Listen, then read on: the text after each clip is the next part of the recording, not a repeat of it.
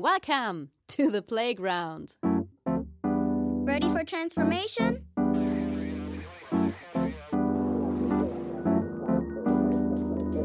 Modcast, the Masters of Transformation podcast. Who says that doesn't work? And here is your host, Ingo Stoll. Hallo und herzlich willkommen zu einer neuen Ausgabe des Modcast des Audiomagazins für Transformation. Ich bin Ingo Stoll und ich freue mich, dass ihr wieder dabei seid, wenn wir heute ja, in die Welt von morgen schauen, die ja bekanntlich deutlich mehr aus Software besteht und Algorithmen, denn aus Hardware. Und wir wollen mit Dr. Max Senges sprechen. Er ist der CEO und Headmaster der 42 Wolfsburg. Das ist, wie er sagt, die coolste Schule für Softwareingenieure der Zukunft. Welche Konzepte verfolgt also diese Schule? Was lernen die zukünftigen Gestalter der Algorithmen und KIs und wie tun sie das? Und was kann man dafür mitnehmen für den Wissenstransfer und das Lernen in Organisationen und Gesellschaft? All das besprechen wir hier und dabei wünsche ich euch heute viel Vergnügen. Hey, kurz bevor es losgeht, ein Dank an unseren Partner Haufe. Haufe ist ein echter Master of Transformation. Vor vielen Jahren hat sich das Unternehmen selbst komplett neu erfunden und erfindet sich bis heute immer wieder neu. Nach dem Motto Veränderung ist die Konstante. Auf newmanagement.haufe.de findet ihr spannende Hintergründe, Stories und Debatten rund um die Themen Organisationsentwicklung, Leadership, Learning und Development. Denn in einer unübersichtlichen Welt sind stetige Entwicklung und Innovationskraft die Schlüssel zur Zukunftssicherung. Nicht nur bei Haufe.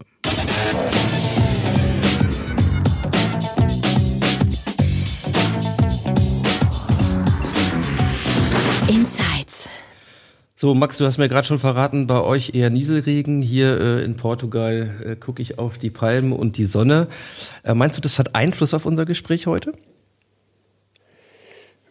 Ja, das könnte ich mir schon vorstellen. Ähm, das kommt drauf an, wie ähm, resilient wir, wir beide für solche Fragestellungen sind. Ich bin eigentlich äh, sehr gut gelaunt, muss ich sagen, und freue mich, dass eine produktive Woche jetzt zu Ende geht. Ich finde ja, wenn es draußen so äh, schummerig ist, dann ähm, ist es drinnen umso gemütlicher. Insofern, ähm, ich sehe da keine Konkurrenzsituation. Nee, das auf keinen Fall. Außerdem ähm, mag sowieso der ein oder andere denken, dass dir eigentlich doch gerade die Sonne aus dem Allerwertesten scheinen müsste. Du hast im, im September letzten Jahres einen neuen Job angefangen als CEO und Headmaster von 42 Wolfsburg. Ähm, das ist nicht nur eine besondere Zahl, sondern auch eine besondere Stadt und wahrscheinlich auch eine sehr besondere Kombi. Und äh, darüber wollen wir heute ein bisschen sprechen und auch über die nächste Generation von Softwarearchitekten, Softwareingenieuren oder vermeintlich genau den Menschen, die es ganz dringend braucht, um Zukunft zu gestalten. Also steigen wir mal ein bisschen ein. Was hat dich nach Wolfsburg gespült? Mich hat nach Wolfsburg gespült die ähm, Idee, dass ähm, ich mich jetzt rausbewege aus der Frage, wie ähm, steuern wir die Entwicklung des Internet, ähm, Internet Governance, womit ich mich die letzten zehn Jahre beschäftigt habe und wieder zurückzugehen zu der Frage, wie nutzen wir das Internet, um Wissen weiterzugeben, Wissen zu vermitteln und neues Wissen zu generieren. Das war eigentlich so meine äh, Initialfrage, sage ich mal, von ähm, der Schule bis zu dem Diplom in Wirtschaftsinformatik, den Startups, die ich gemacht habe. Die haben sich alle mit dem Internet als äh, globales Wissensmedium beschäftigt. Und als ich dann einen Anruf bekam aus äh, Wolfsburg und mir die 42 vorgestellt wurde, habe ich eigentlich direkt gesehen, dass das ein äh, sehr guter, wie man neudeutsch sagt, Fit ist. Also, dass das einfach sehr gut zusammenpasst. Ne? Die 42 ist, wie du gerade schon angedeutet hast, eine äh, Schule, in der sich Softwareingenieure selber ausbilden. Das sage ich so, weil wir haben keine Professoren, keine ähm, Vorlesungen und dementsprechend auch keinen Abschluss, sondern wir bieten eine Umgebung, in der man zusammen mit Kommilitonen selber lernt. Ne? Als ich das äh, einem meiner Mentoren, Windsurf, der hat äh, vor über 40 Jahren TCP/IP mit erfunden, also das Internet, erzählt habe, da hat er gesagt, ach, ja, so genau wie wir das früher gemacht haben. Ne? Wir haben einfach ähm, Show Source geklickt und uns angeguckt, wie die Webseiten funktionieren und haben so voneinander gelernt, ähm, wie man dieses Internet zusammenzimmert.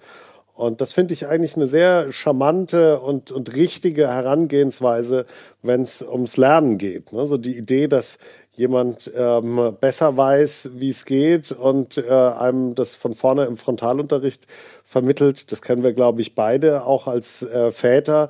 Das kommt einem schon ein bisschen altbacken vor, sondern man würde gerne sehen, dass die Kinder und eigentlich alle Lerner ähm, die Sachen angehen, weil sie da Bock drauf haben, weil sie es verstehen wollen. Und das ist so der, der pädagogische Ansatz, den wir in der 42 haben. Und das hat mich total angemacht ja, vielleicht mache ich da mal einen Punkt. Ne? Mhm. Ja, da sind schon viele spannende Sachen.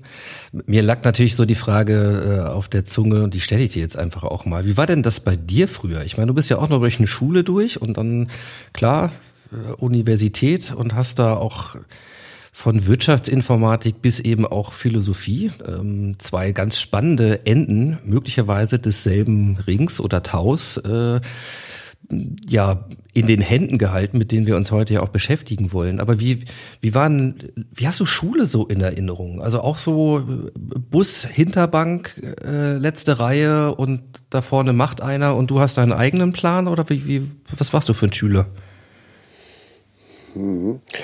Also, ich war eher so Hinterbank äh, und äh, ich habe elf Jahre Rugby gespielt. Das ähm, prägt einen auch so vom Typus her. Ja, das ist ein sehr pragmatischer Sport. Ich glaube wirklich, man äh, kann sagen, hart, aber fair. Ne? Der, der Rugby-Trainer hat immer gesagt, Fußball ist ein Sport für Gentlemen gespielt von Bauern und Rugby ist ein Sport für Bauern gespielt von Gentlemen. Hört sich im Englischen ein bisschen weniger brachial an.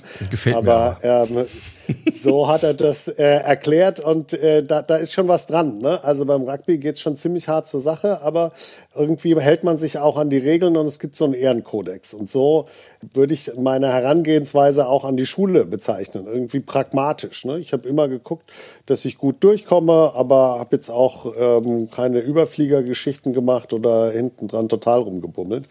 Und dann zum Abi habe ich auch ein bisschen Gas gegeben, weil ich verstanden habe, dass es äh, relevant ist für das, was ich später machen kann. Irgendwann, ich glaube, da muss ich so 15, 16 gewesen sein, hat mir äh, mein damaliger Gitarrenlehrer, der ist mittlerweile deutscher Liedermaching-Star äh, geworden, Götz Wittmann, erklärt, äh, ich, es wäre doch total bescheuert, in der Schule die Zeit zu vertrödeln. Ich soll doch da lieber aufpassen und dann kann ich da hinterher machen, was ich will. Und genau so ein ganz pragmatischer Ansatz, der hat mir total eingeleuchtet und ähm, so bin ich irgendwie gut durchgekommen, habe aber mehr ähm, Dienst nach Vorschrift gemacht, muss ich ehrlich sagen, während dem äh, Gymnasiumzeit. Und dann ging es aber los, dass ich äh, ein Jahr in Kanada gewesen bin und da, das war 95, da habe ich das äh, Internet in seinen frühen mhm. Auszügen. Da ist gerade Netscape rausgekommen ne? und wir haben da direkt in dieser Schule auch programmiert. Und deshalb hat mich, habe ich kapiert, dass das ähm, ein ziemlich großes Potenzial hat und vieles verändern wird. Und seitdem bin ich eigentlich an diesem, ja, wie verändert das Internet die Welt und wie ähm, wird das Internet durch die Welt verändert? Ist ja eine, eine Wechselbeziehung, ne? denn es gab so ein initiales äh, Konstrukt das Internet war. Und ich habe das Gefühl, da, da haben wir das Glück gehabt, dass da viel Gutes drin steckte. Und deswegen sehe ich mich so ein bisschen tatsächlich als Bewahrer dieser ja, Vision, dieser positiven Bilder, die aus dem Internet entstehen können. Wie bei den meisten Medien wurde ja zum Beispiel äh, schon sehr schnell gesagt, ach, ne, da, da, da wird sich die komplette Bildungslandschaft total verändern und ähm, jeder hat äh, das Wissen der Welt an seinen Fingerspitzen und kann bei Google nachfragen, kriegt dann die richtigen Antworten. Ne? Das waren ja so ein bisschen die äh, vielleicht aus heute, heutiger Sicht naiven äh, Hoffnungen, die da äh, im Raum standen. Das gleiche gab es beim Fernsehen auch. Oh, Fernsehen, dann kommen ja jetzt auf einmal die äh, der, der Schulunterricht in jedes Wohnzimmer mit tollen Fernsehübertragungen. Und wie so häufig würde ich sagen, es sind ja beid, ist ja beides eingetreten. Ne? Also Leibniz, die beste aller möglichen Welten. Ja, es gibt diese Fernsehkanäle und Internetseiten, in denen äh, ganz viel Wissen verbreitet wird und man ganz viel lernen kann. Und der Zugang dazu ist natürlich auch viel einfacher, ja, egal ob aus Afrika oder Berlin. Aber gleichzeitig gibt es auch ganz viel Katzenvideos und äh, schlimmere Verschwörungstheorien und sonstiges. In diesem Spannungsfeld ja, zwischen den ähm, guten Anwendungen von Technologie und wie man die sinnvoll nutzen kann und ähm, wo die Probleme liegen und wie man die einschränken kann, ohne die Freiheiten der ähm, Menschen einzuschränken, da spielt sich so mein Interessensfeld ab. Und das habe ich dann wirklich relativ konsequent, ähm, natürlich mit tausend Umwegen, aber relativ konsequent umgesetzt. Mit einem Wirtschaftsinformatikstudium, einer Zeit in China, einer Zeit in äh, Dänemark und New York äh, bei den Vereinten Nationen, äh, ne, wo man, wie man das als junger Mensch, äh, glaube ich, tun sollte, ne, versucht, so an den Grundsystemen ähm, und Institutionen der, der Welt mit sich einzubringen und dann äh, ja, einer eine sehr langen Zeit bei, bei Google, wo man gar nicht so, wo ich zumindest gar nicht so damit gerechnet hätte. Aber es ist einfach ein sehr, sehr spannendes Unternehmen, was sehr, sehr gute Bedingungen für seine Mitarbeiter schafft. Ich habe in der Zeit äh, zwei Kinder bekommen und ähm, ne, so einfach mal diese Lebensphase genossen in ähm, einer großen äh, internationalen, multinationalen Gemeinschaft und Unternehmen zu sein, was einem gute Arbeitsbedingungen liefert. Mhm. Ja, und du hast natürlich dann über die ganze Zeit, also es waren, glaube ich, knapp elf Jahre bei, bei Google, die du da warst, ja, einen Einblick bekommen in eine Firma, die natürlich für viele auch so ein bisschen mystifiziert wird, ja, wo man so sich so seine Gedanken macht, wie das dann wohl ist, wenn man da wirklich drin ist in diesem Universum. Und ähm, was, was hast du von Google gelernt über das Lernen? Also sehr, sehr viel. Zunächst mal, finde ich, muss man wirklich äh, festhalten, dass das ähm, vielleicht eine der ähm, epochalsten ähm, Innovationen gewesen ist und wir uns da zwar mittlerweile daran gewöhnt haben, dass man alles mal schnell googeln kann, aber äh, umso ne, mehr man sich mal kurz zurücksetzt und darauf besinnt, was das eigentlich für Mehrwert ist, der dadurch entsteht, den finde ich nach wie vor absolut faszinierend und halte ähm, deswegen auch im, im, Gegensatz zu manchem anderen von diesen Superstar-Firmen bei Google immer noch für richtig zu sagen, das ist eine irre Leistung, die da für die Menschheit mitentwickelt wird und nach wie vor zur Verfügung gestellt wird, ja wirklich sehr meritokratisch oder, oder äh, egalitär fast schon, nämlich für jeden. Ne? Alle auf der Welt googeln die ganze Zeit und das ist total toll und ich habe mich auch immer sehr viel mit dem Fragen ne, und, oder dafür interessiert, wie das Wissen da indiziert wird, wie die Informationen da reinkommen. Ja, also in der Grundlage kann ich wirklich nach äh, über zehn Jahren sagen, gibt es da ganz viele Menschen bei Google, die wirklich nicht in der, die Intention haben, uns zu manipulieren oder da irgendwelche verschwörungstheoretischen Dinge zu tun, sondern die ganz einfach diesen Service am Laufen halten und das auf eine wie ich finde, sehr hochwertige und auch äh, transparente Art und Weise tun. Dieses, entschuldige, aber Geschwätz, ja, von äh, wegen, man, man wüsste nicht, wie der Algorithmus funktioniert und die sollten den offenlegen. Der ist wahnsinnig offen. Man kann da so tief reinsteigen, wenn man Expertise hat, wie die Seiten bewertet werden. Und äh, daraus ist ja ein ganzer Wirtschaftszweig entstanden, der, der Suchmaschinenoptimierung das äh, ärgert einen einfach, ne, wenn da so pauschal äh, äh, gesagt wird, das ist äh, nicht in Ordnung, was so eine Firma macht. Dann würde ich vielleicht ein bisschen kritischer ergänzen wollen, was man natürlich auch äh, gemerkt hat, ist, dass dieser Anspruch, den ähm, Larry und Sergey und äh, Eric Schmidt bis zum gewissen Grad am Anfang formuliert haben, nämlich wir werden nie eine ganz normale Company werden, der ist natürlich im Laufe der Jahre und im Wachstum ähm, in den Hintergrund gerückt und äh, es wurden immer mehr Dinge getan und eingeführt, die halt in großen Companies eingeführt werden. Und das äh, hat nicht zuletzt was mit dem Mindset zu tun, ne? dass man einfach so akzeptiert, dass man ähm, die Best Practices von anderen großen Companies übernimmt, als dass man sich traut, weiter eigene Wege zu gehen, die äh, vielleicht ein bisschen ungewöhnlicher, ein bisschen unvorhersehbarer, ein bisschen unmanagebarer sind. Irgendwann ähm, ist ganz natürlich, kommen, werden Menschen äh, gebeten, was Großes zu managen ne? und dann wollen die da Risiko minimieren und äh, Kontrolle, ne, Vorhersehbarkeit ähm, generieren und dann passieren Dinge, die große Companies machen. Und äh, ja, das äh, fand ich schade. Ne? Und ich habe so ein bisschen schon gemerkt, dass auch der, der Spirit sich dann verändert mit den vielen, vielen neuen Leuten, die dann reinkommen, die einfach nicht mehr so einen ähm, ursprünglichen Internet-Pioniergeist vielleicht mitbringen, wie das noch der Fall war, als ich äh, damals 2009 da angefangen habe. Mhm. Ja, ich finde das, äh, find das sehr spannend. Und wenn wir noch ganz kurz dabei bleiben, aber letzten Endes auch äh, schon mal auf Dinge gucken, die wir heute ja auch diskutieren wollen. Du hast dich viel mit Technik, Technologie und Gesellschaft auseinandergesetzt und das äh, vor der Zeit bei Google, aber eben auch während der Zeit bei Google und das ja auch mitgestaltet in einem Unternehmen, dessen ja, dessen internes Mantra Don't be evil war oder ist, je nach Betrachtungsweise.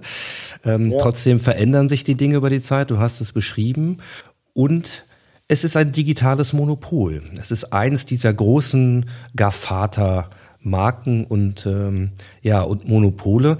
Wie, wie siehst du das denn? Also unabhängig von deinen eigenen Erfahrungen innerhalb von Google, sind diese, diese großen digitalen Player mit nahezu unbegrenzten finanziellen Ressourcen, sind die ein Problem für uns als Gesellschaft, möglicherweise auch als Demokratien oder, oder siehst du das anders?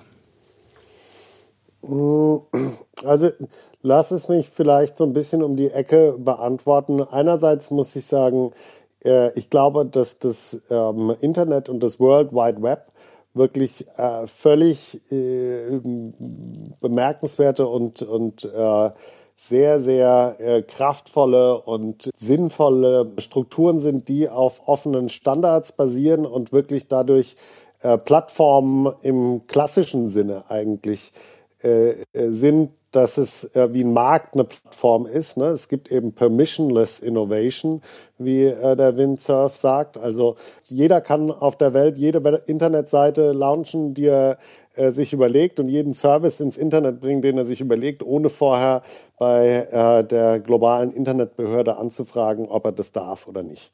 Und das halte ich für extrem äh, äh hilfreich, um ähm, eine Vielseitigkeit zu generieren, um möglichst eben die, dieses Positive der, der Märkte, ne, dass die sich aufeinander einstellen und Angebot und Nachfrage sich ergänzen und so, dass das äh, da gut funktioniert.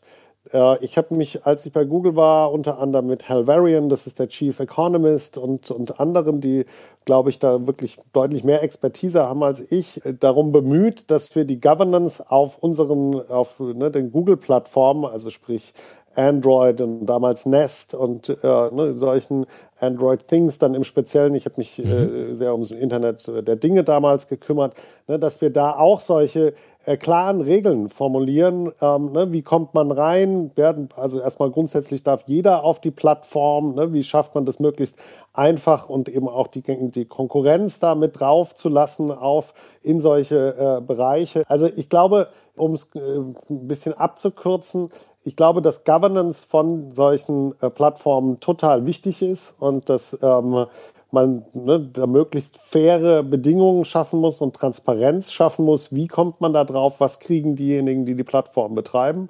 Das sind gute und richtige Unterhaltungen. Ich finde es sehr schwierig, das zu pauschalisieren, muss ich ganz ehrlich sagen. Weil also gerade die, die ganz Großen, ähm, die da jetzt im Raum stehen, ähm, Google, Microsoft, Facebook, Amazon, die sind so unterschiedlich. Ja, da gibt es ein paar Gemeinsamkeiten, deswegen lassen die sich gut zusammenfassen. Die haben alle was mit Internet und Technologie zu tun. Aber wenn du dir die Geschäftsmodelle anguckst, sind die wirklich ganz unterschiedlich. Was die anbieten, ist ganz unterschiedlich. Wie die ticken als Organisation, was die für einen Track Record haben, ist ganz unterschiedlich. Und äh, also da kann ich wirklich nur sagen, ja, ähm, ich finde, Google hat Fehler gemacht und dann sagen die, haben die das häufig auch so, oh sorry, das wollten wir nicht. Für meinen Geschmack fast ein bisschen zu viel. Ähm, ne? Also man, man, könnte vorsichtiger sein, das äh, lässt sich äh, nicht bestreiten. Aber ähm, im Vergleich zu einem Facebook, wo ich wirklich eine demokratische, also ne, eine Gefahr für die Demokratie sehe, die da missachtet wurde, würde ich sagen, die Dinge, die man Google vorwerfen kann, sind zum Beispiel ähm, in, einer, in einer anderen Liga. Man muss da, glaube ich, einfach differenziert drauf gucken, ist der, äh, wäre die Antwort. Und ähm, nur weil sie erfolgreich, nur weil sie erfolgreich sind, ähm, äh, das ist sozusagen der falsche Teil. Also ob Google ein Monopol ist, das müsste man nochmal äh, anders testen. Die sind sehr marktdominant, aber in manchen Märkten auch nicht. Und wenn sie ein Monopol sind, ne, de facto, dann weil sie so gut sind. Die, also ich kann wirklich nur erzählen, äh, so aus den internen Gesprächen, äh, viele wünschen sich eine, zumindest gute Suchmaschine, die daneben dran steht, die 20, 30 Prozent hat, damit nicht immer dieses Monopolthema im Raum steht. Weil äh, ne, de facto freuen sich natürlich die, äh, die Firma, wenn, sie, wenn so viele Nutzer daran glauben, dass es die beste Suchmaschine ist, ist es wahrscheinlich auch. Aber das bringt nicht nur Freude. Also das ist auch klar. Schlagen wir mal den Bogen zur 42 Wolfsburg, zu deiner jetzigen Aufgabe. Denn was man als Eindruck bekommt, wenn man auf die Webseite geht und sich mal annähernd. Für mich war die 42 neu. Also ich bin über dich darüber gestolpert, kannte das Konstrukt vorher nicht. Kann man ja auf jeden Fall sagen, es ist ähm, 42 selber gibt es nicht nur in Wolfsburg, sondern gibt es jetzt eben mit dir in Wolfsburg seit letztem Jahr und äh, dieses Jahr dann offen auch für Studierende. Aber es gibt äh, ein ein, ja, ich weiß nicht, eine Organisation, ein, ein Gründer, also ein, ein, eine Vorreiterwelle, die in Frankreich gestartet ist, wenn ich das richtig gesehen habe, vor ja, glaub, ungefähr sieben richtig. Jahren. Das heißt, 42 genau. ist eine Philosophie, die man jetzt an mehreren Standorten findet. Kannst du gleich gerne noch ein bisschen was zu sagen. Aber ich kannte es vorher halt nicht. Und ähm, der Eindruck, den man bekommt, wenn man sich mal über die Website nähert, weil ihr auch einen sehr, sehr umfangreichen Fragenkatalog habt, nicht ohne Grund sicherlich, das ist eine lange FAQ-Liste, ist, dass ihr, ja, dass ihr eine Philosophie vertretet, wo diese Art von Fragen, die wir gerade schon mal andiskutiert haben, also auch die Fragen von Verantwortung und Ethik, offensichtlich auch eine sehr große Rolle spielen.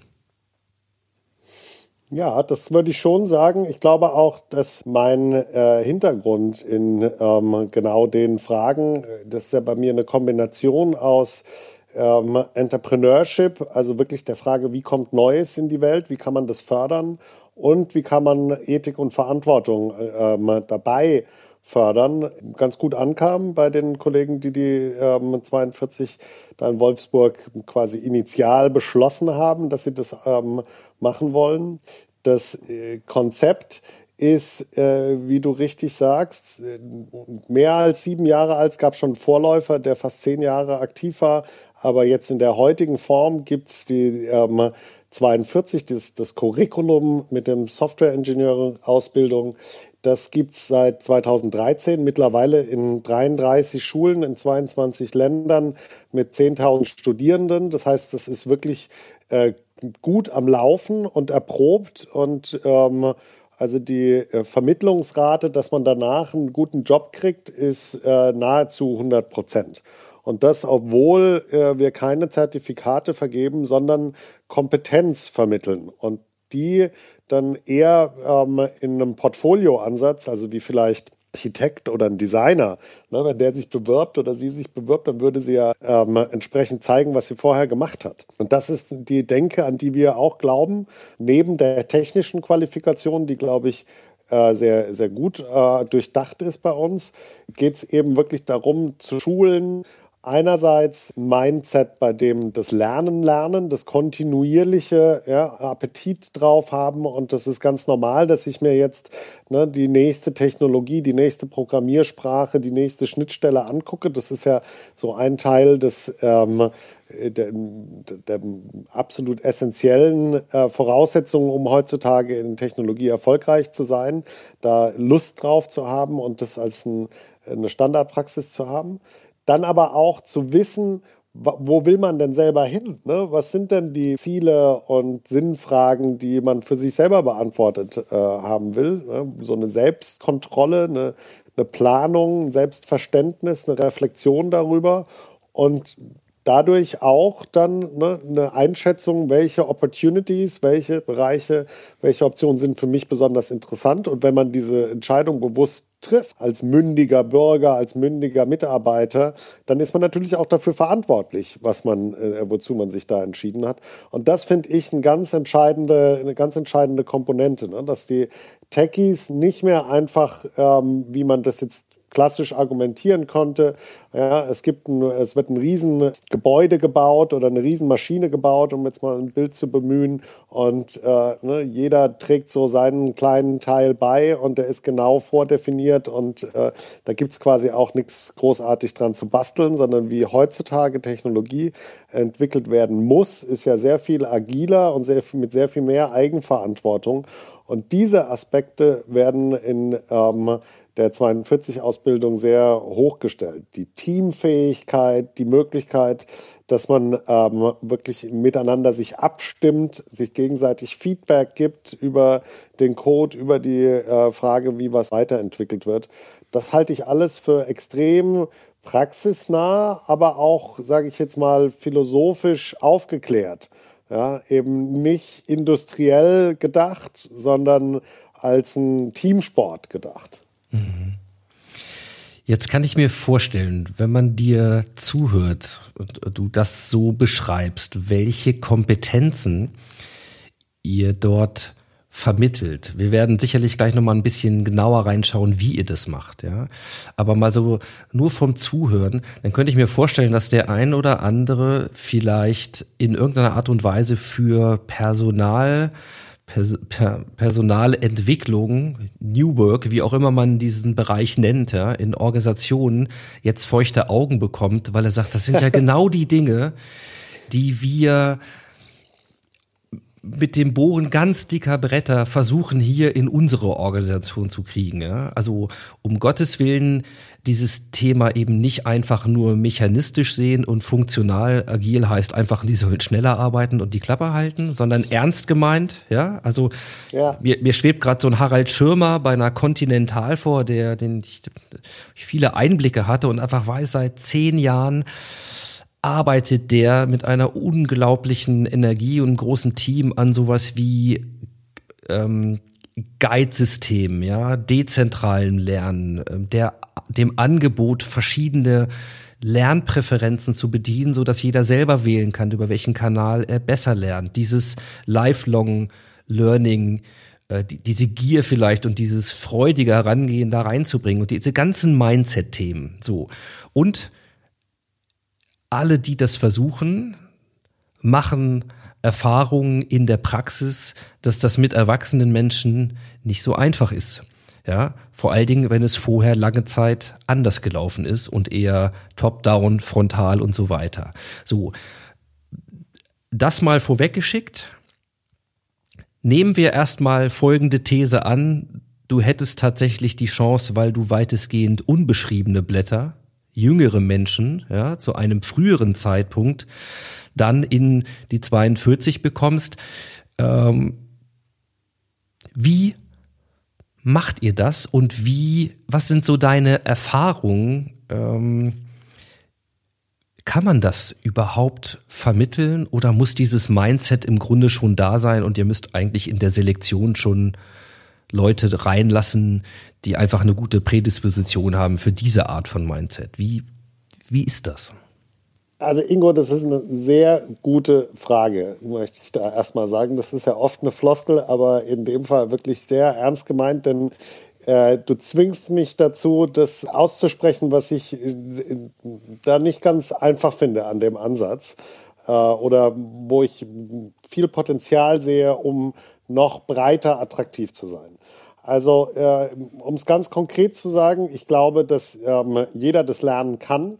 Ja, aber äh, es muss natürlich äh, über welche Methode auch immer ein Interesse dafür geweckt werden, dass das auch gelernt wird. Ne? Und das ist wirklich so ein bisschen, glaube ich, schon asiatische ähm, Kulturen äh, denken ja mehr noch in so Momenten, im, im Englischen nennt man es Epiphany, ne? so, eine, so ein Moment der Erleuchtung, ja, wo eine Aufklärung praktisch passiert, wo es auf einmal klar vor einem liegt.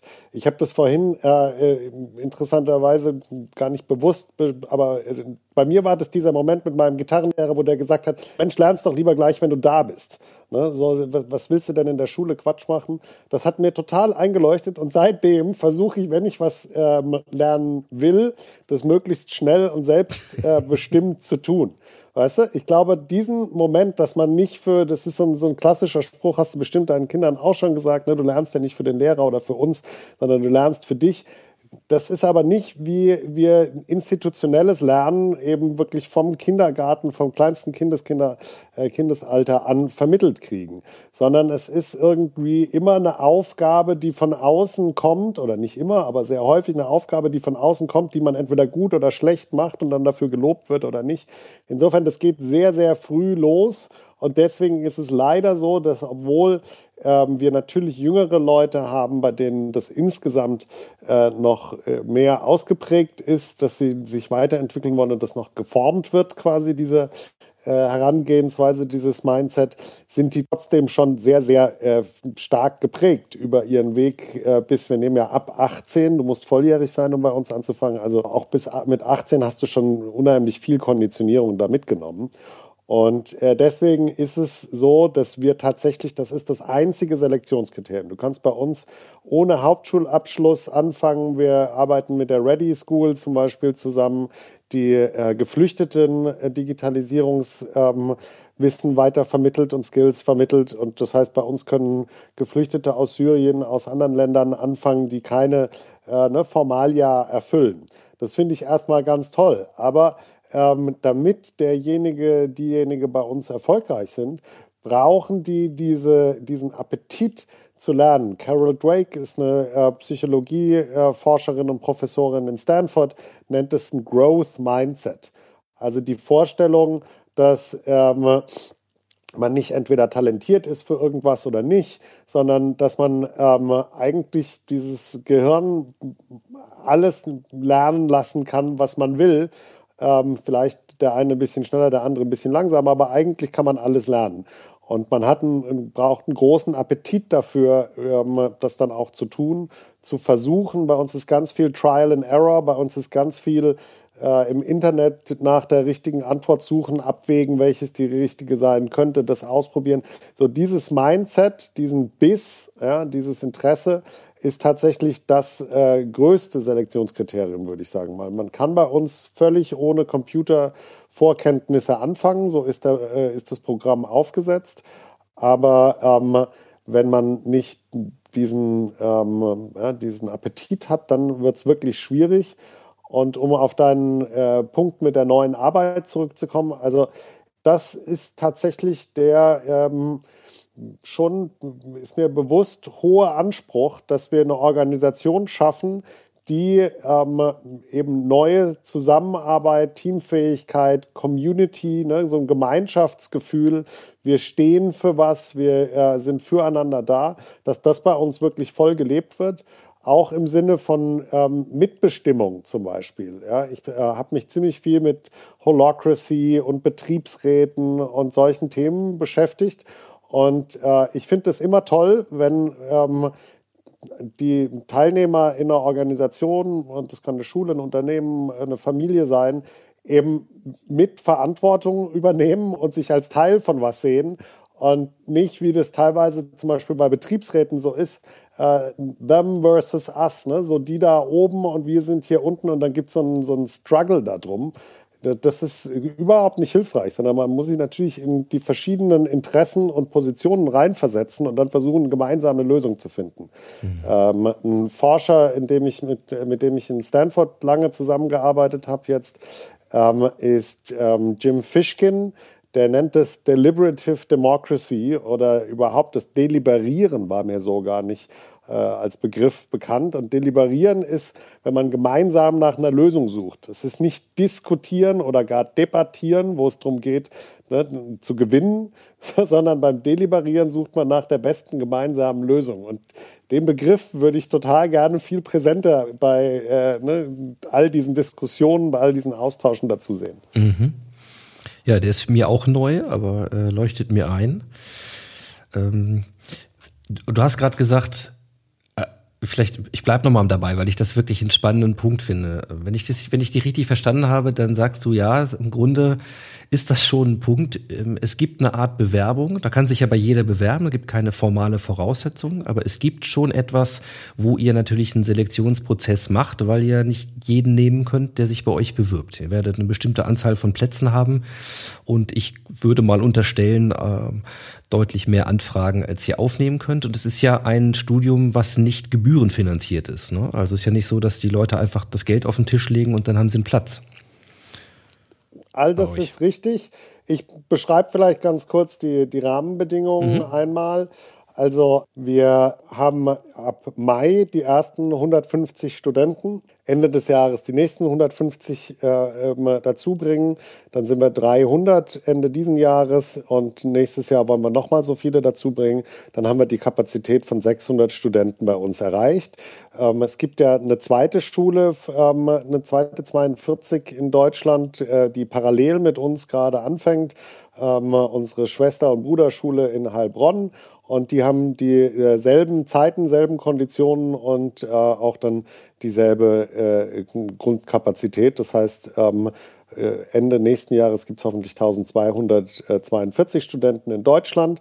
Und um bei uns reinzukommen, ist es letztendlich ein zweistufiges Verfahren.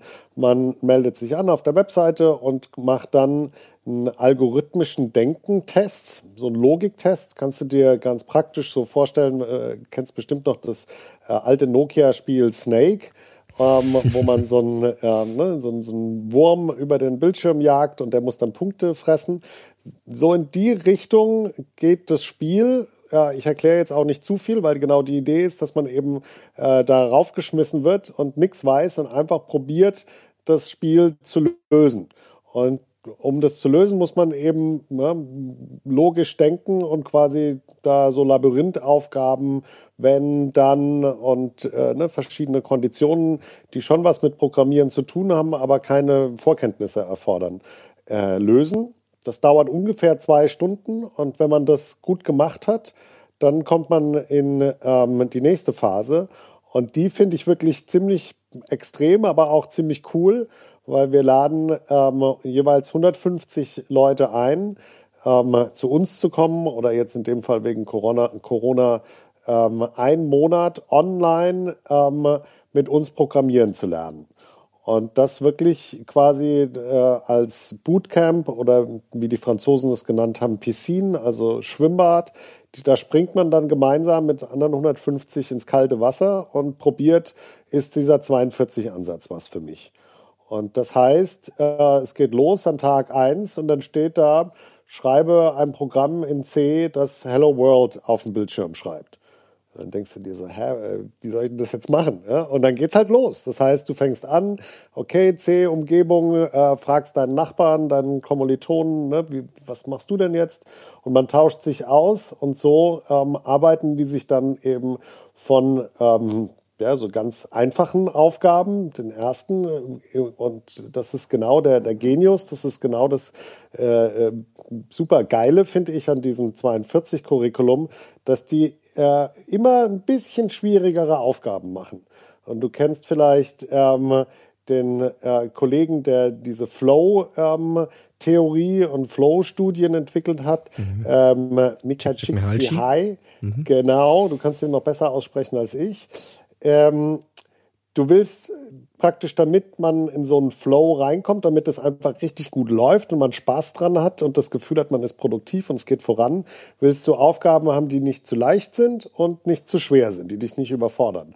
Und das ist genau die Intention von diesem Curriculum, dass du kontinuierlich ein bisschen schwierigere Sachen machst und ähm, so äh, dich mehr oder weniger ohne ähm, dass es jetzt Lehrmaterialien gibt ähm, von einem absoluten Anfänger zu einem Könner, zu einem Meister entwickelst und das gemeinsam mit anderen, das finde ich ja äh, ehrlich gesagt auch, auch total schön, ja, dass äh, dieser Gedanke von einem klassischen Studium, ja, dass man äh, da eben auch nicht nur ähm, ja, lernt, sondern Freundschaften schließt und äh, in der Asta-Kneipe äh, und Café äh, lange diskutiert und ne, so sein, seine Weltanschauung mitformt, Freundschaften äh, hat, Partys hat und so. Das ist ja, gehört ja alles zu einem guten Studium dazu.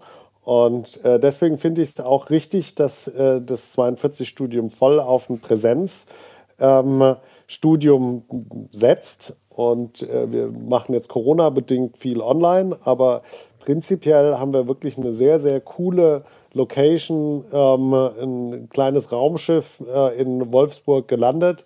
Die Markthalle, die wir, wie ich finde, sehr googly und ähm, zeitgemäß umgebaut haben, ohne jetzt zu viel äh, New Economy Schnickschnack einzubauen. Also es gibt äh, äh, keinen Kicker, aber es gibt eine Küche, es gibt eine gute Espressomaschine, es gibt so Schlafkapseln, es gibt ähm, ja, eine, eine, Bibliothek mit ganz vielen Brettspielen auch. Äh, lauter solche Dinge haben wir alles äh, äh vor Ort und das führt, glaube ich, dazu, dass die Studenten eben nicht nur bei uns sind, um ähm, ne, zu programmieren und zu lernen, sondern so wie ich das damals zum Beispiel an der FU auch kennengelernt habe, ähm, dass das auch ein Campus ist, an dem man abhängt ja, und Zeit mit anderen verbringt. Und das äh, finde ich ist auch ne, so ein bürgerschaftlicher, ein gemeinschaftlicher Aspekt. Es geht nicht nur um berufliche Ausbildung, ähm, sondern es geht um Bildung im Allgemeinen und das äh, finde ich schön und das bilden wir, glaube ich, ganz gut ab. Ja, ich bin ja fast versucht zu sagen, wenn ich an meine Studienzeit denke, dann waren das wahrscheinlich für alles, alles was dann später in meinem Leben, auch Berufsleben kam, die wertvolleren Ausbildungsinhalte. Das gemeinsam abhängen äh, in der Kneipe philosophieren bis spät in die Nacht oder was auch immer. Oder von mir aus die Entscheidung treffen zu müssen, dass man vor einer Klausur sitzt, wo man ganz klar weiß, dass man diesen Berg Wissen nicht lernen kann und entscheiden muss, was macht man jetzt? Ja, gibt man auf oder lernt man auf Lücke oder was auch immer? Also viele dieser Dinge, gar nicht unbedingt vielleicht die Denkweise und trotzdem, also ich habe Wirtschaftswissenschaften studiert, merke ich natürlich, heute ist mir das noch viel bewusster, auch in welcher Art von Mindset äh, mich dieses Studium halt geprägt hat. Von daher, ähm, ich würde ganz gerne noch mal ein bisschen genauer reingucken, weil ich das wirklich spannend finde. Also über den Test schon mal äh, beschrieben und dann wie ihr in, ja, man sagt ja auch gerne mal so Peer Learning, also das gegenseitig mhm. sozusagen miteinander, voneinander auch lernen und vorankommen. Äh, sozusagen geht es darum, Kompetenzen in dem Bereich, Kernkompetenz, Software Engineering heißt, du musst in der Lage sein, Software zu gestalten, ja, zu verstehen, neue Lösungen zu schaffen. Das leuchtet mir alles ziemlich ein.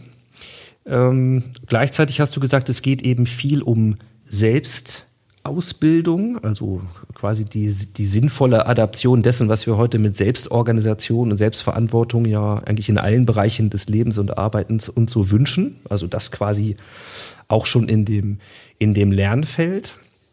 Aber es geht eben darauf, äh, darum, auch aus den aus diesen Menschen sie dabei weiter zu unterstützen und, und soziale Kompetenzen zu fördern, also sie zu Teamplayern zu machen. Letzten Endes wahrscheinlich auch dann zu einer anderen Art von Führungskraft, als man das ähm, vielleicht früher so äh, gefördert hätte. Und wir haben gesprochen über solche Themen wie Verantwortung und Ethik.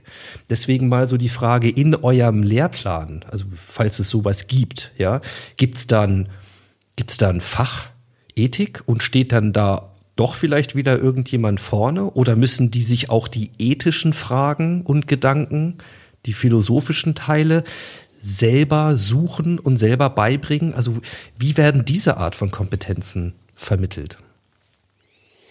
Okay, ich fange vielleicht mal dann hinten an und ähm, arbeite mich dann zu dem praktischen Peer Learning wieder vor. Also ich glaube nicht, dass es äh, hilfreich ist, einen ähm, vorgeschriebenen Ethikkurs einzuführen und zu sagen, na, dass äh, hier, hier werden diese Fragen behandelt, das musst du machen, sondern ähm, es ist äh, die richtige Art und Weise, das zu integrieren in alles, was äh, Lehre ist und alles, was die Organisation 42 ist. Das heißt, äh, wir haben damit angefangen, dass wir äh, natürlich unsere Mission definiert haben, grundsätzlich und äh, dann unsere Werte als äh, Team jetzt erstmal aufgeschrieben haben und die werden wir laufend weiter diskutieren. Die haben ähm, einen ganz zentralen, eine ganz zentrale Rolle und auch eine ganz zentrale Präsenz in der Schule. Die sind also wirklich, wenn du reinkommst, ähm, quasi direkt äh, am Eingang der Schule hängen die ganz zentral aus. Und da stehen so Sachen wie Radical Inclusion, was du vielleicht als eines der äh, zehn Prinzipien vom Burning Man erkennst. Ja, da stehen äh, Werte drin, die inspiriert sind von einer Hackerethik, die Linus Torvald definiert hat. Da äh, stehen Werte drin, die sind inspiriert von Ray Dalio. Das ist äh, einer der größten Hedgefondsmanager der Welt. Da stehen Werte drin, die sind inspiriert von ähm, dem UN Global Compact, also von den Vereinten Nationen und den Menschenrechten. Also wir haben wirklich geguckt, dass wir uns von verschiedener Seite ähm, ne, da jetzt nicht äh, einseitig nur inspirieren lassen, sondern gucken, dass das äh, eine ausgewogene Perspektive ist. Und diese äh, Werte äh, sind auch ganz konkret zu übersetzen. Ja, also äh, zum Beispiel äh, steht da Take Ownership ja, äh, für die Dinge, die du tust. Und das bedeutet zum Beispiel, wir haben jetzt äh, wirklich super ähm, italienische Espresso-Maschinen gekauft, weil ich glaube, guter Kaffee ist die halbe Miete. Und ähm, Absolut, da wird es da wird es natürlich ganz klare Regeln geben müssen, ja, wie diese ähm, Maschinen zu äh, äh, unterhalten sind. Ja, wie wir sicherstellen, dass die Dinger immer korrekt funktionieren und nicht versaut sind. Und äh, diese Regeln werd, werden sich die Studenten, werden wir uns aber gemeinsam geben. Wir werden die diskutieren. Das ist eben genau der Unterschied, dass wir eine gemeinsame Unternehmung, eine, Geme eine Gemeinschaft sind, die Studierende und das Team äh, umfasst, während man bei einer Uni immer einen ganz klaren staatlichen Körper hat, der bürokratisch und administrativ dann diese Studenten managt. Ne? Hat man, glaube ich, mehr den Eindruck, während wir zusammen mit den Studenten das gesamte, äh, die gesamte Organisation managen. Und äh, das zieht sich also wirklich äh, durch von ne, so Dingen wie verhalten wir uns in dem Gebäude zu, ähm, wir haben ein Fab Lab, wo äh, ne, also alles, was äh, programmierbar ist an Hardware, praktisch auch selbst gebaut und gedruckt und gefräst und so weiter werden kann. Und äh, so eine, so, ein, so eine Hacker-Electronics-Umgebung. Und da gibt es ein Budget und wie das Budget ausgegeben wird, wird auch gemeinschaftlich besprochen. Und so, glaube ich, schafft man das überhaupt erstmal, dass die ähm, Studenten, dass alle Beteiligten äh, ne, nicht das Gefühl haben, sie benutzen da was, was ihnen zur Verfügung gestellt wird, sondern äh, sie sind Teil von was, was sie mitgestalten. Das kreiert Verantwortung und äh, überhaupt einen Zugang zu der Frage, ähm, warum ist das denn so? Ja, und ähm, da bin ich natürlich als mit meinem philosophischen Hintergrund immer äh, äh, happy, wenn die Warum-Frage aufkommt, weil dann versteht man ähm, die Beweggründe hinter den Dingen und kommt, den, kommt dem Ganzen auf den Grund. Und das äh, ist, wie, wie wir Ethik und Verantwortung und Entrepreneurship fördern wollen. Ähm, konkret eben auch, es gibt bei uns ähm, auch äh, Stipendien sind geplant, die jetzt mehr so wie ein BAföG als, als Basisunterstützung funktionieren, aber eben auch ganz viele, die mehr sagen, es ist ein Enabling Fund da. Wenn du eine ähm, Initiative, eine Community, eine Arbeitsgemeinschaft zum Thema äh, Schachcomputer machen willst, ja, dann äh, kannst du sagen, das ist, äh, würdest du gerne machen, das und das und das, dafür bräuchtest du ein bisschen Geld, um äh, ne, das zu organisieren und ähm, Dinge bereitzustellen, dann fragst du das an und dann prüfen wir das. Und eher so rum, weißt du, als ähm, mhm. dass man ähm, das jetzt in einem Kurs theoretisch vermittelt. Mhm. Dann würde ich noch auf einen Punkt eingehen wollen mit dem Peer Learning, den ich ganz wichtig finde, weil du gefragt hast, ne, Teamfähigkeit, was bedeutet das äh, für die, die Praxis? Also es ist so, dass die Studenten, wie gesagt, immer praktische Projekte machen und dann Code schreiben. Und ähm, da wir ja keine Professoren haben, die ähm, quasi von oben herab dann äh, sich die Zeit nehmen, dem äh, Lernenden zu sagen, wie es richtig geht, äh, zeigen die den Code sich gegenseitig. Und das ist eine Praxis, die ähm, in den Top-Software-Unternehmen schon seit Jahrzehnten so gehandhabt wird. Bei Google hast du Milliarden Zeilen Code in der ähm, globalen Codebase. Und wenn du da eine neue Zeile hinzufügen willst, dann musst du natürlich erstmal mindestens zwei Kollegen zeigen, was du da machst, warum du das machst, wie, wie das funktioniert, ne, das entsprechend dokumentieren. Und wenn zwei Leute sagen, ja, das macht Sinn, dann kannst du das einchecken. Und mhm. ähm, natürlich kriegst du da entsprechend Feedback. Ja. Meistens sagen die nicht beim ersten Mal, ah, vielen Dank, ist ja ganz toll, was du da gemacht hast, check's ein, sondern die sagen, ah, wirklich? Und hast du denn auch darüber nachgedacht? Und dieses gemeinsam Denken und ähm, Peer Review heißt das beim im akademischen Bereich, dass ähm, Kollegen über deine Forschung drüber schauen, dir Feedback geben. Das ist was, was bei uns ähm, der st absolute Standard ist. Alle Projekte werden so bewertet. Und jetzt äh, der Kniff, auf den ich noch hinaus wollte, ist, du kriegst das Feedback und dann gibst du demjenigen, der dir das Feedback gegeben hat, noch Rückmeldung, wie sein Feedback war sodass du über Zeit eben diese ähm, Feedback geben, Feedback annehmen Fähigkeit ähm, absolut normalisierst. Ne? Das ist dann die normale Herangehensweise. Sowohl ne, nicht äh, unwirsches ähm, Feedback zu geben, was eben ne, vom anderen gar nicht richtig angenommen werden kann wegen der emotionalen Komponente oder sowas. Ne, sowohl das zu geben als auch es äh, sinnvoll aufzunehmen und nicht als Kritik an dir, sondern an der Sache zu verstehen. Ähm, das äh, glaube ich auch, dass das dazu führt, dass unsere Studenten so gerne in der ähm, Wirtschaft genommen werden, weil die direkt eigentlich loslegen können. Ja, die, die haben keine akademische Theorie äh, im Kopf, sondern die wollen Dinge bewegen, Code schreiben, den abstimmen mit anderen und legen los. Ich glaube, dass das die, die richtige Herangehensweise ist, um ähm, die nächste Generation ähm, zusammenzubringen, ja, um, um äh, zusammenzuarbeiten. Also mir ist völlig klar, wenn ich dir jetzt zuhöre, auch über die Zeit unseres Gespräches, was dich am Ende da auch motiviert, aus Kalifornien nach Wolfsburg zu gehen. Ein durchaus beachtlicher Schritt, muss ich ja sagen.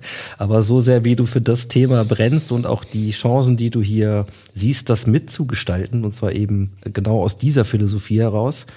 Ich glaube, das ist äh, sehr eindrücklich.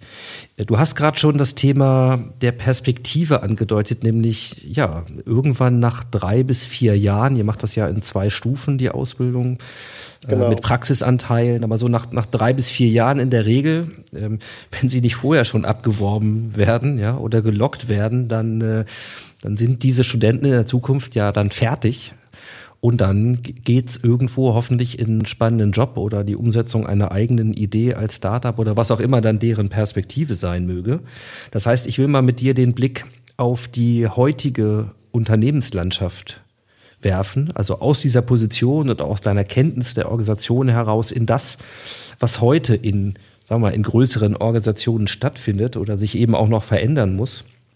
Ich habe mit der Severine Gutje und dem äh, Christoph Pause, das ist der Chefredakteur äh, des New Management Portals hier von Haufe mal im Vorfeld äh, mich ausgetauscht, weil die wussten, mhm. ähm, dass wir beide miteinander reden können.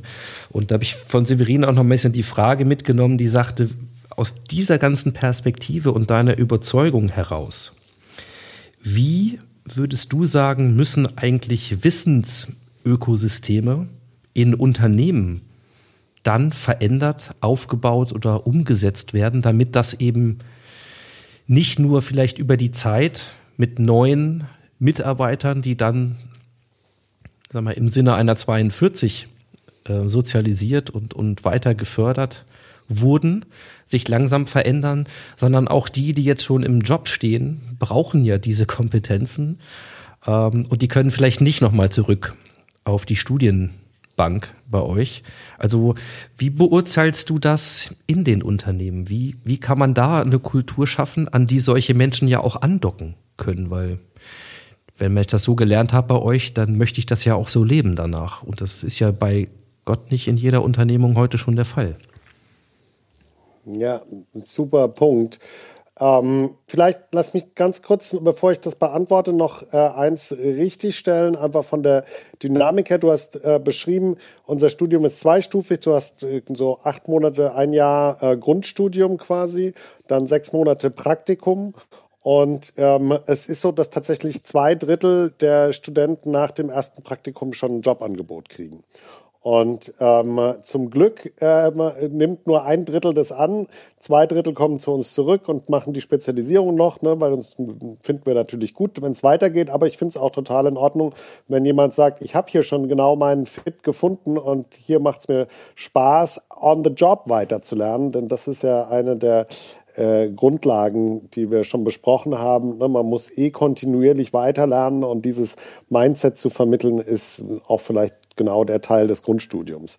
Und nach, dem, ähm, nach der Spezialisierung, wo die Leute ein, zwei Spezialisierungen machen, äh, kommt dann nochmal ein Praktikum und äh, dann haben eigentlich die, die restlichen fast zu 100 Prozent auch einen Job gefunden oder sich selbstständig gemacht mhm. oder äh, ein eigenes Unternehmen gegründet. Das ist auch nochmal, glaube ich, wichtig zu sagen. Wir haben Volkswagen da als Sponsor ähm, sehr zentral und präsent und freuen uns, dass sie das machen. Und da wird es bestimmt auch Praktika geben und Leute, die da arbeiten wollen. Die Studenten sind aber 100 Prozent frei zu entscheiden, wo sie arbeiten, wo sie ihre Praktika machen, etc. Das ist äh, immer, glaube ich, nochmal äh, wichtig für die, gerade die, die überlegen, da zu studieren, das klarzustellen. Dann jetzt zu deinem Punkt, ne, wie, äh, wie kann man sich die, eine, eine zukünftige Organisationskultur und vielleicht auch Infrastruktur vorstellen, bei denen solche Wissensarbeiter happy sind und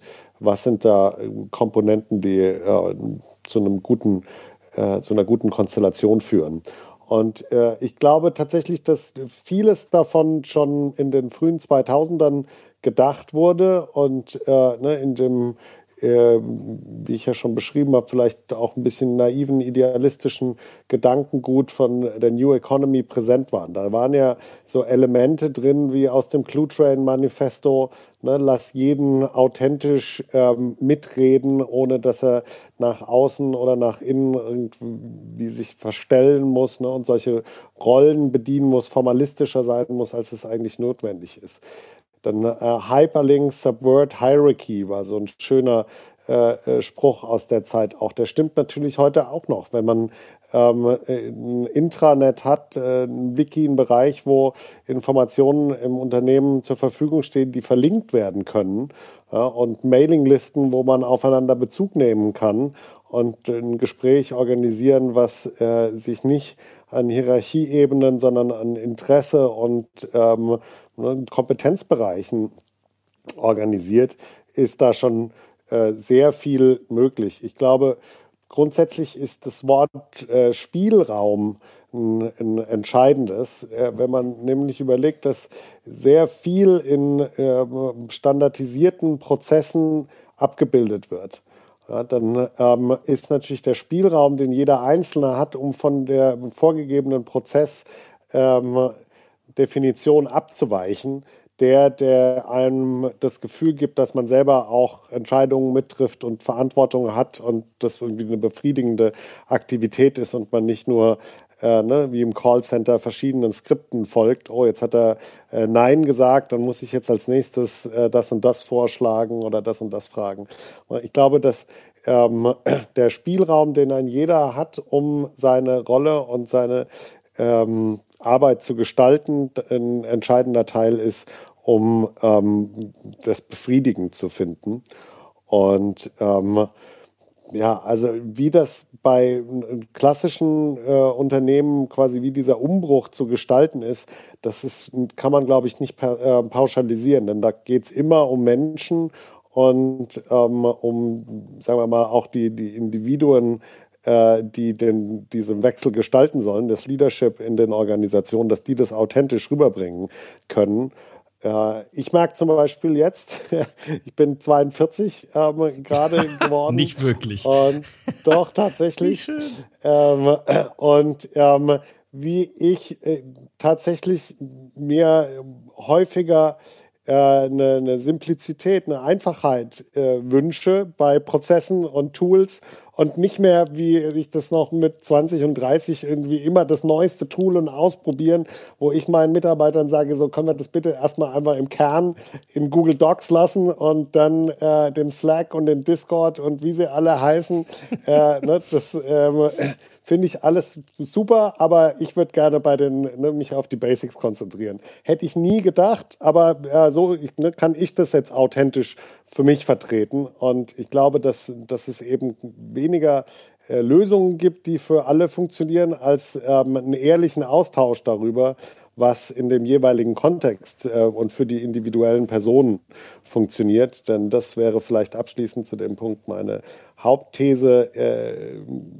alle Organisationen, alles, was wir tun, besteht aus äh, Menschen und diese Menschen als Individuen zu sehen und ne, denen zu erlauben, sie selbst zu sein, ist ähm, wichtiger als den Prozess äh, rational, ne, vernünftig, perfekt definiert zu haben und optimiert zu haben, denn äh, dann menschelt es nicht mehr und dann macht es auch nicht mehr so viel Spaß und die Leute sind nicht so dabei und das wäre eher mein Hinweis dabei.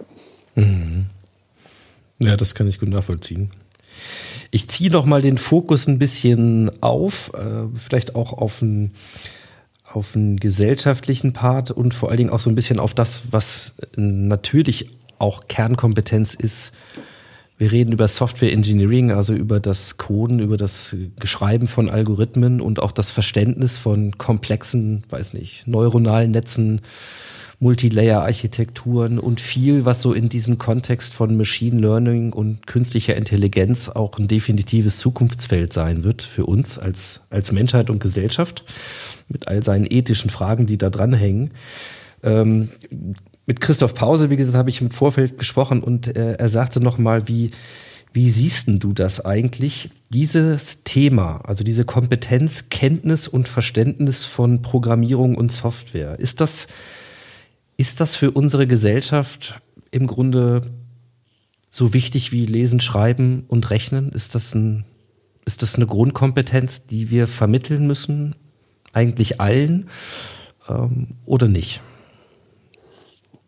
Ja, super Frage. Ähm, und äh, das erlaubt mir kurz äh, eine, äh, einen Werbeblock reinzuziehen, wenn du mir gestattest. Wir haben auch einen Podcast, 42x und äh, gerade vorgestern am Mittwochabend habe ich mit Maggie Johnson gesprochen, die ist Vice President bei Google für äh, Research, University Relations and Education und hat viele, viele Jahre Erfahrung, ähm, die Computer äh, Science, die Informatikausbildung von der ähm, äh, Schule bis äh, die Uni und äh, Weiterbildung mitzugestalten. Und äh, wir haben uns genau darüber unterhalten und waren uns eigentlich einig, dass der Vergleich ein bisschen hinkt.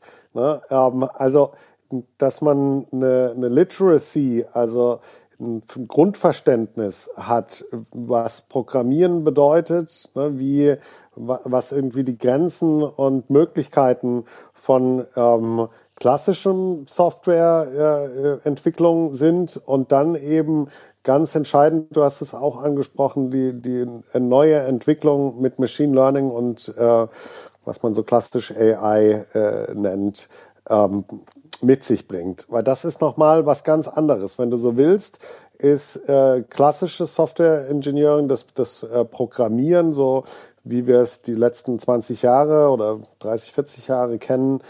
Das ist so wie Newton oder Kepler, so ein, so ein rationales, in sich verzahntes, in sich schlüssiges und fast wie Physik ne, funktionierendes ähm, äh, Weltbild, ja, wo man Codes schreibt, die immer das gleiche Ergebnis liefern und äh, man 100% versteht, wie sie funktionieren.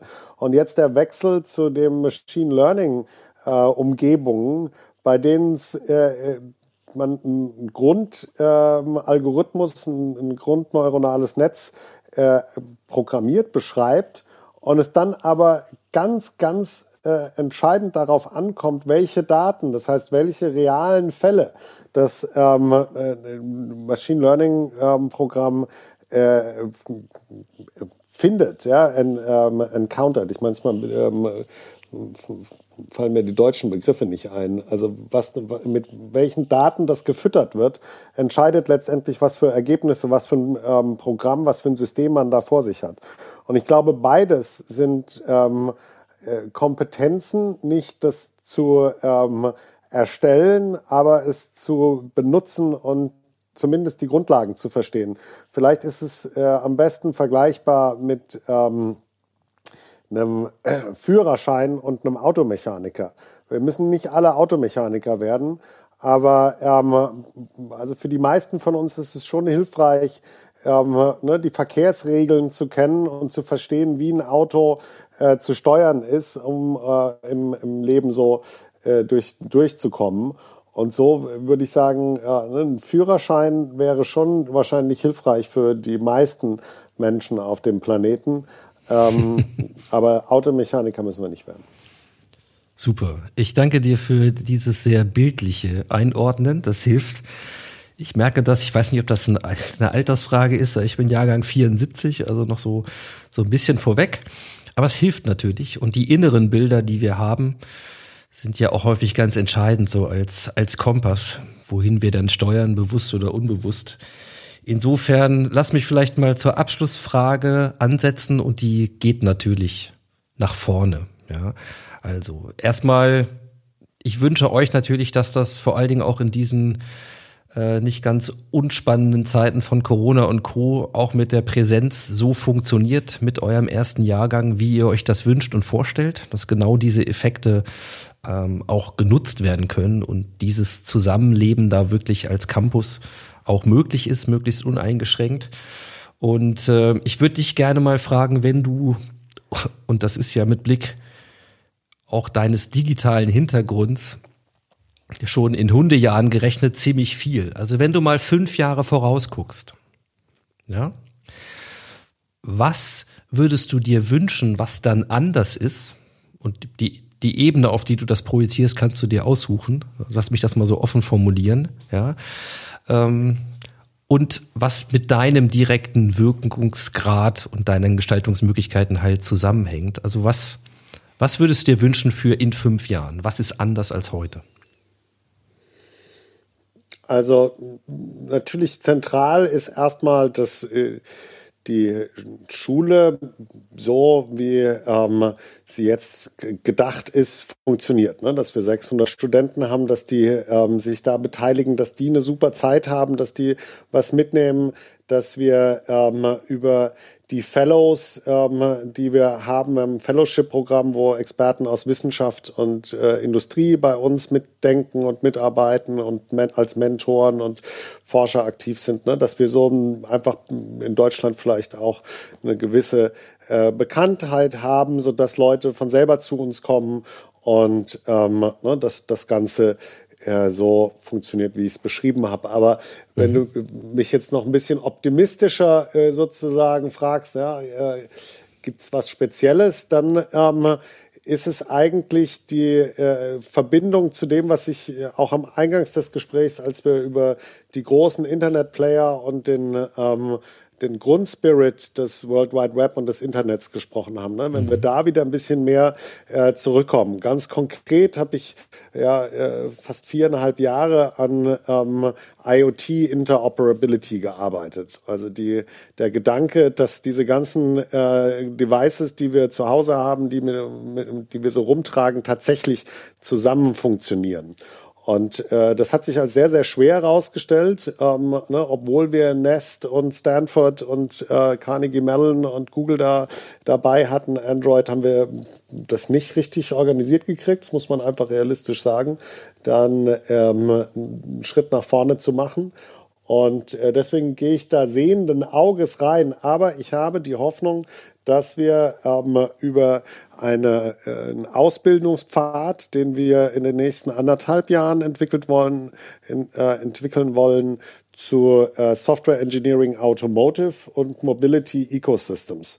Also der ganzen Software, die im Auto selbst läuft und äh, der Software und den Protokollen, die unsere ähm, Verkehrslandschaft, Verkehrsökosysteme insgesamt steuern, also den Fluss von ähm, den äh, unterschiedlichen Vehikeln und die Interaktion zwischen ihnen, zwischen ähm, den Steuerungselementen, den Tankstellen, den Ampeln und so weiter. Ne? Mhm. Das ist das Ökosystem. Also diese, für diese beiden Bereiche ein offenes Ökosystem schaffen, also sprich Open Standards und Open Source, dies uns wirklich erlauben, nicht äh, in einer VW ähm, Cloud unterwegs zu sein und einem Mercedes und einem BMW, die, die da so nebeneinander herlaufen, sondern eben wie im Internet, die ähm, äh, unterschiedlichen Akteure sich austauschen, dann kooperatives Fahren möglich ist, nicht unbedingt ein autonomes, sondern dass die sich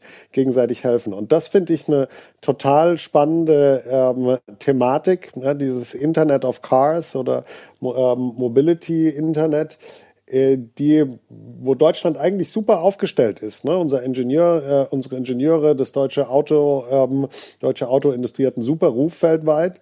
Die Amerikaner ähm, sind momentan ein bisschen mit sich selbst beschäftigt, würde ich jetzt mal so pauschal äh, sagen. Und ähm, mit chinesischen Standards hätten bestimmt auch international einige Akteure ihre Probleme. Also warum nicht? Ja, warum sollten wir nicht selbstbewusst sein und sagen, die deutsche Automobilindustrie kann absolut äh, ne, da einen digitalen, eine digitale Führungsrolle übernehmen, indem sie eben solche äh, offenen Standards und Open Source entwickelt und da sehe ich uns so ein bisschen als schnelles Beiboot, als Vordenker, als ein Ort, wo Leute, die da Expertise haben, zusammenkommen können und zusammen denken und eben überlegen, wie man Ausbildung dafür gestaltet. Ne? Das ist eigentlich ein ganz schöner Aufhänger jenseits der ähm, individuellen Forschungslabore und des, des äh, ne, mehr ähm, auf die einzelnen Akteure bedachten Denkens. Und das wäre, äh, ist ein Bereich, der, der mich total fasziniert, für den ich total brenne und ähm, wo ich Hoffnung habe, in fünf Jahren ein paar Schritte weiter zu sein. Ja, das wünsche ich dir natürlich von ganzem Herzen. Ich äh, bedanke mich sehr für deine Zeit und das kann ich auch offen sagen, es ist der zweite Anlauf, weil ich unseren ersten Termin vor ein paar Tagen hier im Zeitgewirr auch echt verdödelt habe. Es mag die eine Stunde zwischen Portugal und Berlin gewesen sein. Ich weiß es nicht. Auf jeden Fall äh, danke ich dir auch da nochmal für die Flexibilität. Insofern verrate uns noch gerne, wer jetzt mehr A zu 42 Wolfsburg und B vielleicht auch zu dir wissen möchte. Ähm, wo findet man Informationen? Äh, wo kann man mal hingoogeln, hinsurfen? Ähm, was sind gute Anlaufstellen? Genau, also äh, es gibt drei Gründe, warum man sich, ähm, oder mindestens drei Gründe, warum man sich dafür interessieren könnte. Ähm, für Studenten sehr gerne, für ähm, Experten aus Wissenschaft und ähm, Industrie, die mitdenken wollen, die sich einbringen wollen, sehr gerne ähm, über das Fellowship-Programm und Unternehmen ne, äh, und aber auch NGOs und andere Organisationen, die Praktikanten von uns ähm, bei sich einsetzen wollen und gegebenenfalls dann, wenn es funktioniert, einstellen wollen, die können sich auch gerne bei uns melden. Äh, die Informationen findet man jeweils unter 42wolfsburg.de, 42wolfsburg.de und ähm, ja, also ich bin eigentlich auf allen äh, Social Media ähm, Kanälen aktiv, Twitter vielleicht das, ähm, wo man mal ab und zu was Interessantes, einen Hinweis äh, und ähnliches über mich finden kann. Da bin ich ganz einfach Max Senges. Super. Dann äh, kann ich sagen, ich habe das sehr genossen äh, und als Hannoveraner so lange über Wolfsburg zu sprechen, zumindest in dem Kontext, äh, ist ja auch eine Leistung. Insofern, äh, ja, ich habe das sehr genossen. Ich würde mir wünschen, wir bleiben in Kontakt. Ich werde natürlich auch beobachten, wie sich die 42 dann weiterentwickelt. Das Netzwerk wird sicherlich noch wachsen und ich äh, sehe natürlich auch ganz klar die Frage adressiert, wie 42 auch als Inhouse Academy Programm in den Unternehmen wirken kann und nicht nur an der Vorstufe dazu, in der Vorausbildung, denn diese Kompetenzen, gerade mit der Philosophie, wie ihr das lebt, die werden wir noch sehr viel mehr brauchen, auch in den schon gewachsenen Strukturen. Insofern bin ich mal gespannt, ob das irgendwann ein Spin-off wird ähm, oder ob ihr wirklich äh, jetzt nur in dem studentischen Arbeiten und Ausbilden bleibt. Aber das sind so meine Fantasien und insofern wünsche ich dir noch einen ganz charmanten Tag und ähm, vielen, vielen Dank. Das äh, freut mich sehr, dass du da dieses Potenzial siehst und ähm, bleibt nur mich auch zu bedanken. Ich fand das Gespräch super nett. Vielen Dank für die schöne Moderation. Ich hoffe, die Zuhörer haben ein bisschen Spaß gehabt und ähm, den einen oder anderen Einfall gehört, auf den sie Lust haben, nochmal zu googeln oder bei uns nachzuschauen und äh, sehr gerne mal ein Follow-up-Gespräch in den kommenden Monaten.